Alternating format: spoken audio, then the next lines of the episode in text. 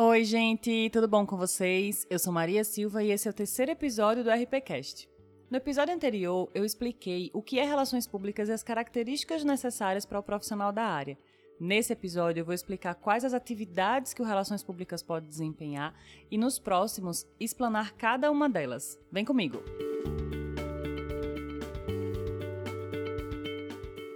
Mas antes, você já seguiu o RPCast no Instagram? A gente tá lá com o RPCast Underline. Já compartilhou esse podcast com seus amigos? Eu tenho certeza que você conhece alguém que ainda não sabe direito o que é RP. Hashtag eu faço RP. Manda para sua mãe, quem sabe agora ela consegue entender o que você faz na faculdade. Mãe, eu faço RP! E aí ela vai entender.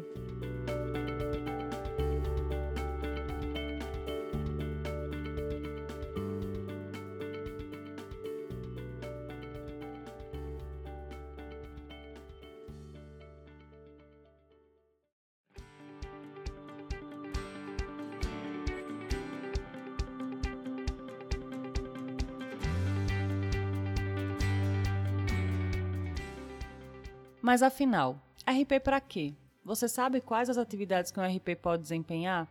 O que a gente faz exatamente? Bom, quando a gente entra na faculdade, as primeiras disciplinas do curso, elas são sempre muito teóricas. Elas nos dão um embasamento teórico para que a gente consiga seguir no curso. E uma das primeiras coisas que a gente aprende, além do que é relações públicas, é as atividades que o relações públicas pode desempenhar. Você sabe quais são elas? Vem comigo que a gente vai responder essa pergunta hoje.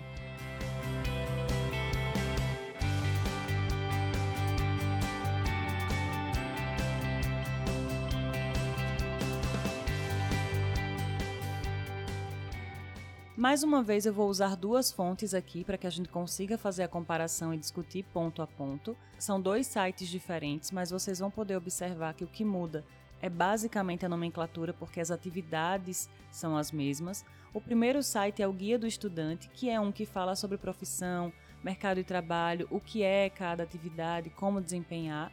E o segundo é do Conferp, que inclusive vou colocar o link dos dois aqui na descrição do episódio, depois vocês dão uma conferida. No site do Conferp tem um quadro com cada atividade e esmiuçado as funções dentro dessas atividades. É bem interessante que depois vocês deem uma olhadinha lá. O Guia do Estudante fala de oito atividades do profissional de RP, que são comunicação institucional, atenção ao cliente, eventos, pesquisa de opinião, planejamento estratégico, projetos institucionais, redes sociais e relações governamentais. Ele resume cada uma dessas atividades para que quem não está ainda envolvido no universo da comunicação consiga compreender, já que o objetivo do site é informar estudantes sobre a profissão para que eles decidam se vão seguir ou não. E logo em seguida ele vai falar sobre as atividades do profissional. É um texto até bem bacana para você ler para quem está começando, entrando na faculdade agora, no primeiro período, para quem pensa em fazer RP, mas para quem já faz, já é um pouquinho é, redundante, né? Porque subentende-se que quem já faz já tem esse conhecimento inicial, já que, como eu falei para vocês, no início da faculdade a gente tem esse embasamento teórico para entender e conseguir seguir no curso de forma mais tranquila. Já o Conferp ele fala em 12 atividades do RP, é um pouco mais completo. É, inclusive, repetindo, o link vai estar aqui para vocês conferirem nos dois sites e tirarem as dúvidas. Bom, de acordo com o Conferp, a gente tem as atividades de planejamento estratégico da comunicação, sendo ela online e offline, comunicação corporativa e institucional, auditoria e pesquisa de opinião, gestão do relacionamento com os públicos da organização, gerenciamento de crises na comunicação, comunicação interna, eventos corporativos, institucionais para fins de construção e reputação da imagem corporativa, comunicação pública e cívica, relações governamentais, media training, cerimonial e protocolo, e por último, professor de disciplinas específicas para o curso de Relações Públicas e supervisão de estágios curriculares vocês percebem que tem um, um, complemento aí da academia, né? Lá no site do Guia do Estudante, talvez ele tenha focado muito mais nas atividades de mercado e esquecido um pouco da, das atividades da academia. E aí o Conferp fez essa mescla. É importante que a gente leia, então, tenha as duas visões. Pontuada aqui cada atividade do RP e a diferença de um site para o outro, Nos próximos episódios, eu vou tratar sobre cada uma delas, esmiuçar para que a gente consiga entender de forma clara. Nesse episódio, a gente vai falar sobre produção de eventos, que é uma competência do RP, mas que outros profissionais também desempenham no mercado. Talvez um pouco de culpa nossa por não entender tão bem a nossa profissão e as nossas atividades, e aí nós não somos multiplicadores do que a gente faz, e isso é algo que a gente precisa acabar de uma vez por todas. Nós precisamos ser nossos relações públicas e colocar isso na nossa cabeça. Então, vamos falar sobre produção de eventos hoje?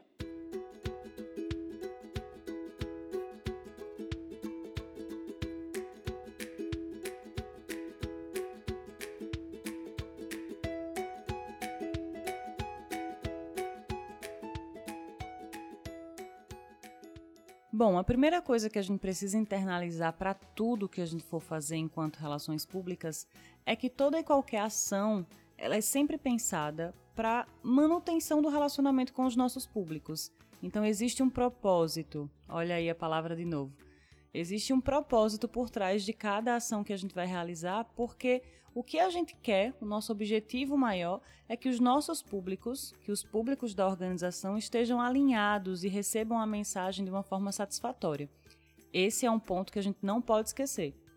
Com relação à produção de eventos, também estou deixando dois links na descrição do episódio com dois textos que eu fiz lá no LinkedIn sobre o assunto. O primeiro é sobre planejamento de eventos para que ele seja bem sucedido, e o segundo é sobre planejamento de redes sociais para o seu evento, afinal, ele também precisa ser divulgado, né?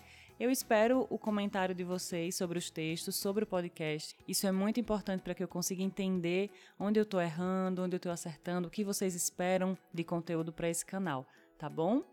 Assim como qualquer atividade do Relações Públicas, a produção de eventos começa também pelo planejamento. E o planejamento possui, dentro dessa atividade específica, três fases: pré, durante e pós. Cada uma dessas fases possui tarefas internas que eu vou esmiuçar a partir de agora para que a gente consiga entender o processo. Na primeira fase, que é o pré, a gente vai ter alguns fatores bem importantes, algumas ações muito importantes, que é o alinhamento, orçamento, cronograma, contratação. Dentro do alinhamento, por exemplo, a gente vai precisar ter reuniões com todas as partes envolvidas, porque percebam, a gente recebe o briefing do demandante, a gente tem a nossa compreensão, porém, muitas vezes a compreensão do demandante é outra. Ele espera atingir um objetivo com o evento e a gente tem uma outra ideia. Primeiro porque o briefing às vezes não, não está tão claro, e isso é, é algo que a gente também precisa treinar, né? Receber briefing, conversar com o demandante, ou fazer um briefing, conversar com a pessoa que a gente está demandando. Porque briefing, ele precisa estar tá muito claro para que a gente consiga entender e executar é, de forma que tudo saia como o esperado. Nesse alinhamento, e aí eu sou a primeira pessoa a não gostar de reuniões desnecessárias, mas é muito importante que, se possível, seja presencial ou via Skype, enfim, mas que exista essa verbalização do briefing para que vocês consigam entender exatamente cada parte, tirar todas as dúvidas, entender qual, qual o prazo necessário para o evento, se isso está dentro realmente da realidade é, da equipe que vai executar, porque às vezes você vai receber, vai ser demandado uma ação, um evento. Ele é gigantesco, mas o prazo dado para execução não é tão bom. Então a gente precisa ser real. Nessa reunião de alinhamento, a verdade precisa é, estar posta na mesa. Por que eu falo de verdade? Né? Porque nessa reunião de alinhamento, a gente vai definir o cronograma, a gente vai pegar o briefing vai botar ali ele operacionalizado no cronograma. A gente vai definir todas as datas, a gente vai definir todas as partes, quem fica com as responsabilidades, quem, quem faz o quê, em que data e como. Então, é muito importante que a área operacional, a área de marketing, a equipe inteira que vai participar esteja ali, ou pelo menos as cabeças das equipes estejam ali para que elas consigam demandar para o resto das pessoas de forma clara, para que todos compreendam. E aí coloquem isso na cabeça o tempo inteiro, não esqueçam jamais. Você precisa entender muito bem para passar muito bem para quem vai fazer. Se a equipe inteira não consegue estar presente na reunião de alinhamento, por exemplo, porque é um evento muito grande, a gente vai ter um número de equipes também muito grande. Então, consiga ter ali pessoas que vão encabeçar as equipes, que tenham a compreensão muito clara de tudo que está sendo passado, que tenham, dentro das suas responsabilidades, é, muito esmiuçadas cada processo, cada etapa disso aí, e a data para que tudo aconteça da forma que está sendo pensado para acontecer.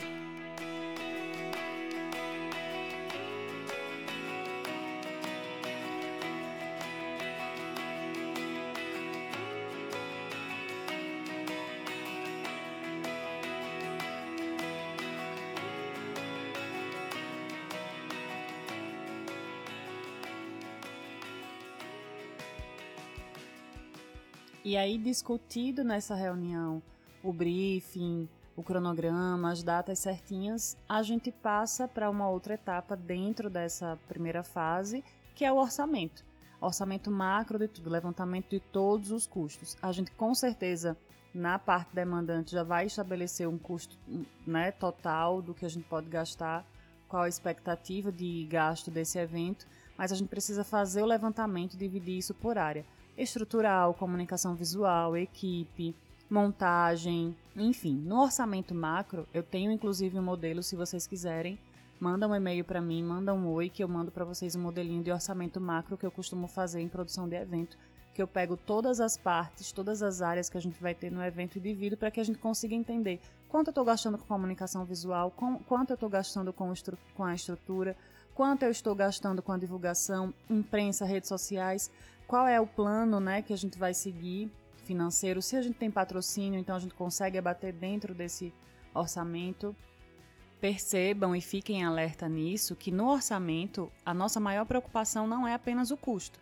A gente tem um teto e vai seguir esse teto, mas a gente precisa ter muita experiência em produção para conseguir entender que a gente solicita um orçamento e recebe ele e precisa ter atenção nos detalhes. Como ele vai ser produzido, como ele vai ser instalado, se está previsto instalação e desinstalação, porque o evento ele vai acontecer, mas depois da data que acontece o evento, ele precisa ser desmontado.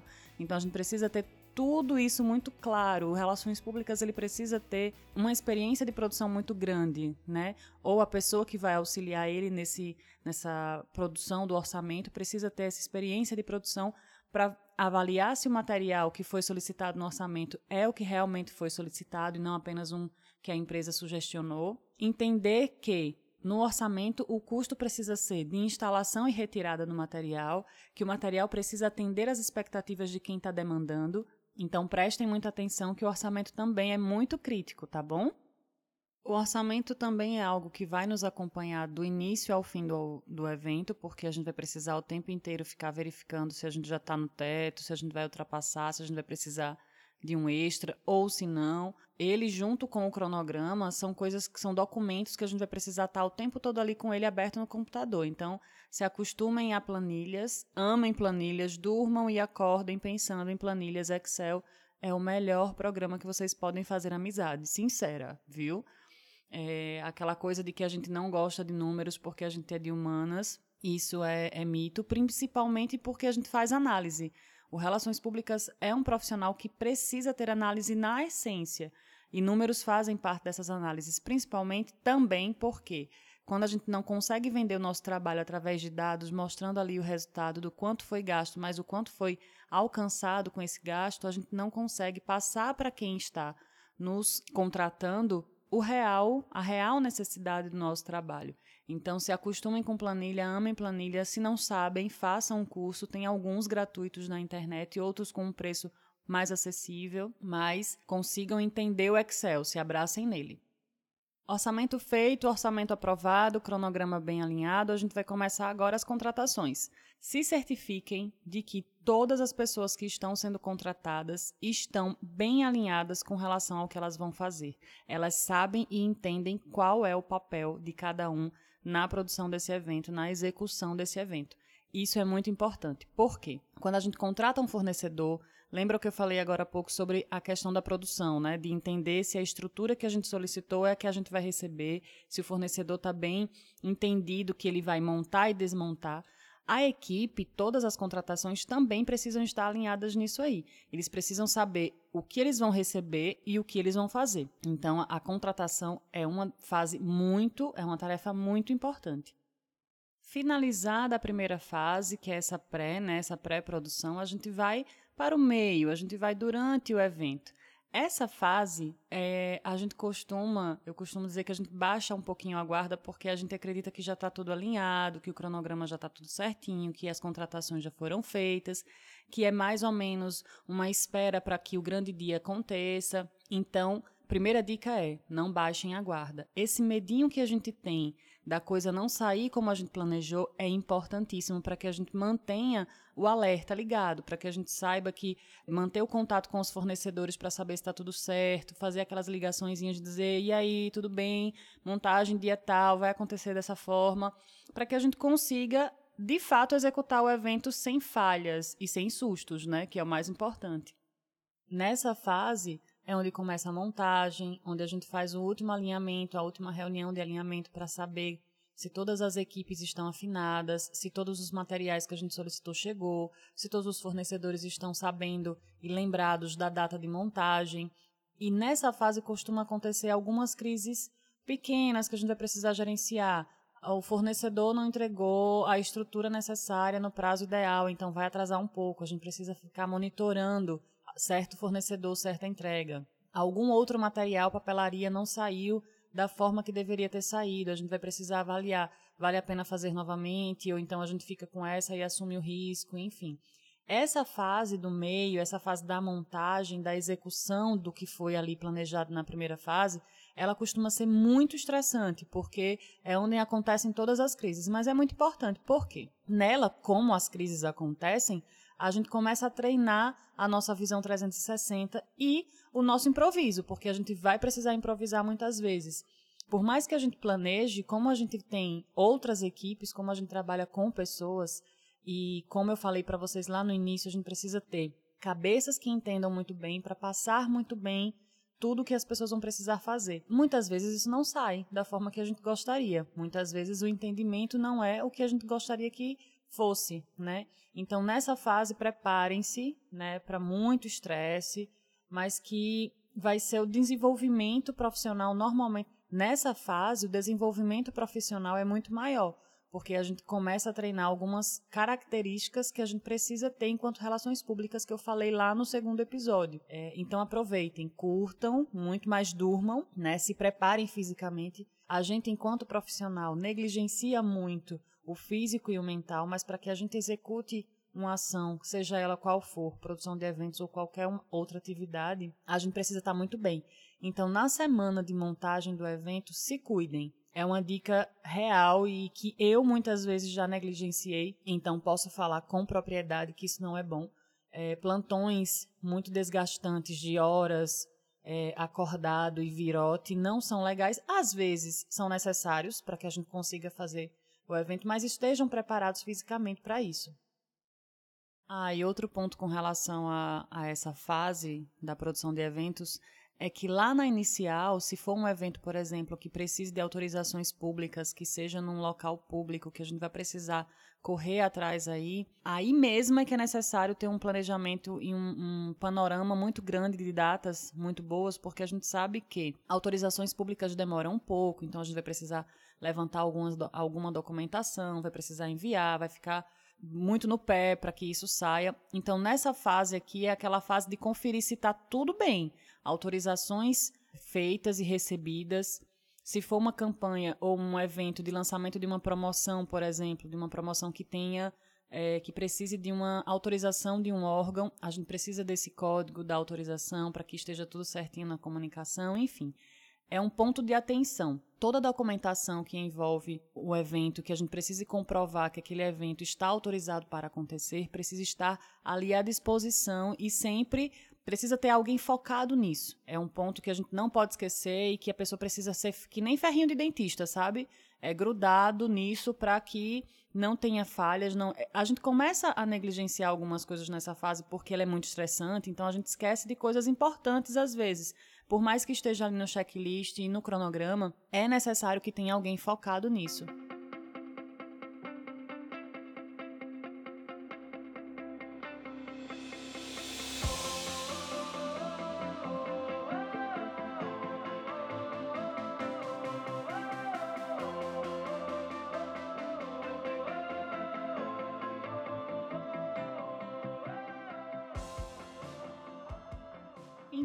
Montamos o evento. A gente já executou tudo que tinha ali na primeira fase, no planejamento. O evento está pronto. A gente precisa agora fazer o quê? Conferir cada etapa do planejamento, cronograma e checklist. Passar um pente fino, ver a estrutura se está ok, ver se toda a sinalização foi feita, se todas as autorizações estão em mãos, se os convites foram enviados, porque evento não existe sem público, se a imprensa está sabendo. Enfim, tudo que a gente colocou ali no checklist, no cronograma, no planejamento de um modo geral, a gente precisa agora verificar se está tudo ok, se tudo foi feito. E o que não foi feito, dá um jeitinho, porque a gente tem relações públicas, a gente sabe que vai precisar improvisar um pouco. Mas essa a fase final do, dessa execução é a conferência, né? Saber se tudo que a gente planejou está ali executado e materializado na nossa frente. E algo muito importante e que a gente costuma não fazer por falta de tempo, mas isso não é desculpa porque a falta de tempo indica a falta de planejamento e nós como relações públicas não podemos cair nessa nessa falha. É a preleção com as equipes. A gente precisa conversar de novo com as equipes. Ó, oh, é, equipe que vai ficar com a segurança, equipe da limpeza, equipe de promotores. A gente precisa ter essa conversa alinhada, final com as equipes, não só na conferência do evento, mas poucas horas antes do evento acontecer, porque primeiro que motiva, né? Eles precisam estar motivados para trabalhar ali, não pode ser apenas um, um ganho de, de um dinheiro, de um extra, mas precisa ser para eles algo importante. O objetivo precisa ser de todos, o sucesso do evento é um objetivo que precisa ser de todos, então a pré-eleição com as equipes é muito importante. O grande dia chegou, o evento aconteceu, a gente conseguiu executar e comandar todas as equipes, tudo aconteceu como a gente esperava. Bom, a gente não pode ficar só no achismo. A última fase, que é o pós, é a avaliação. A gente vai levantar todos os resultados. Quantas pessoas foram ao evento, se é um evento que a gente vai esperar um retorno financeiro porque houve alguma venda ali nele, quanto que a gente conseguiu de retorno, quanto a gente gastou, então esse retorno precisa estar ali cruzado com o que a gente gastou. As pessoas foram bem servidas, houve algum tipo de reclamação, a divulgação foi excelente, a gente conseguiu mídia espontânea. Bom, existem aí algumas avaliações que a gente precisa fazer e aí isso muda um pouco de acordo com o evento. Algumas são básicas, mas outras mudam um pouco de evento para evento, mas a gente precisa fazer essa é uma fase muito importante porque vai vender o nosso trabalho. A gente vai mostrar o resultado e, com esse resultado, evidenciar a importância do trabalho de relações públicas. Como outras áreas, outros profissionais fazem e produzem eventos, a gente precisa cada vez mais produzir com excelência, buscando sempre o melhor. Por quê? Para a gente mostrar que o diferencial competitivo do RP ao produzir eventos é a excelência, é a expertise,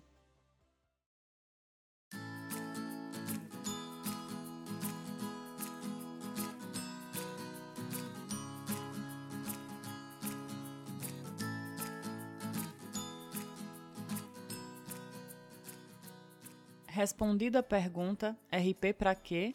Para produzir eventos. Essa é uma das nossas atividades que eu conversei com vocês hoje aqui. Espero que vocês tenham entendido e gostado.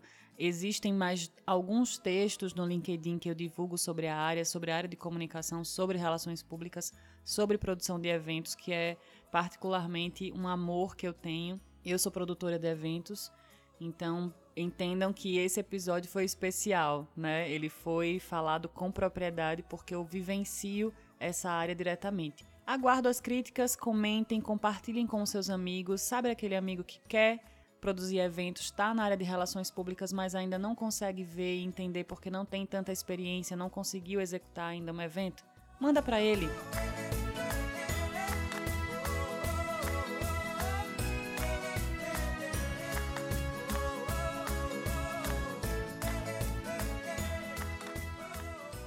Semana que vem tem mais.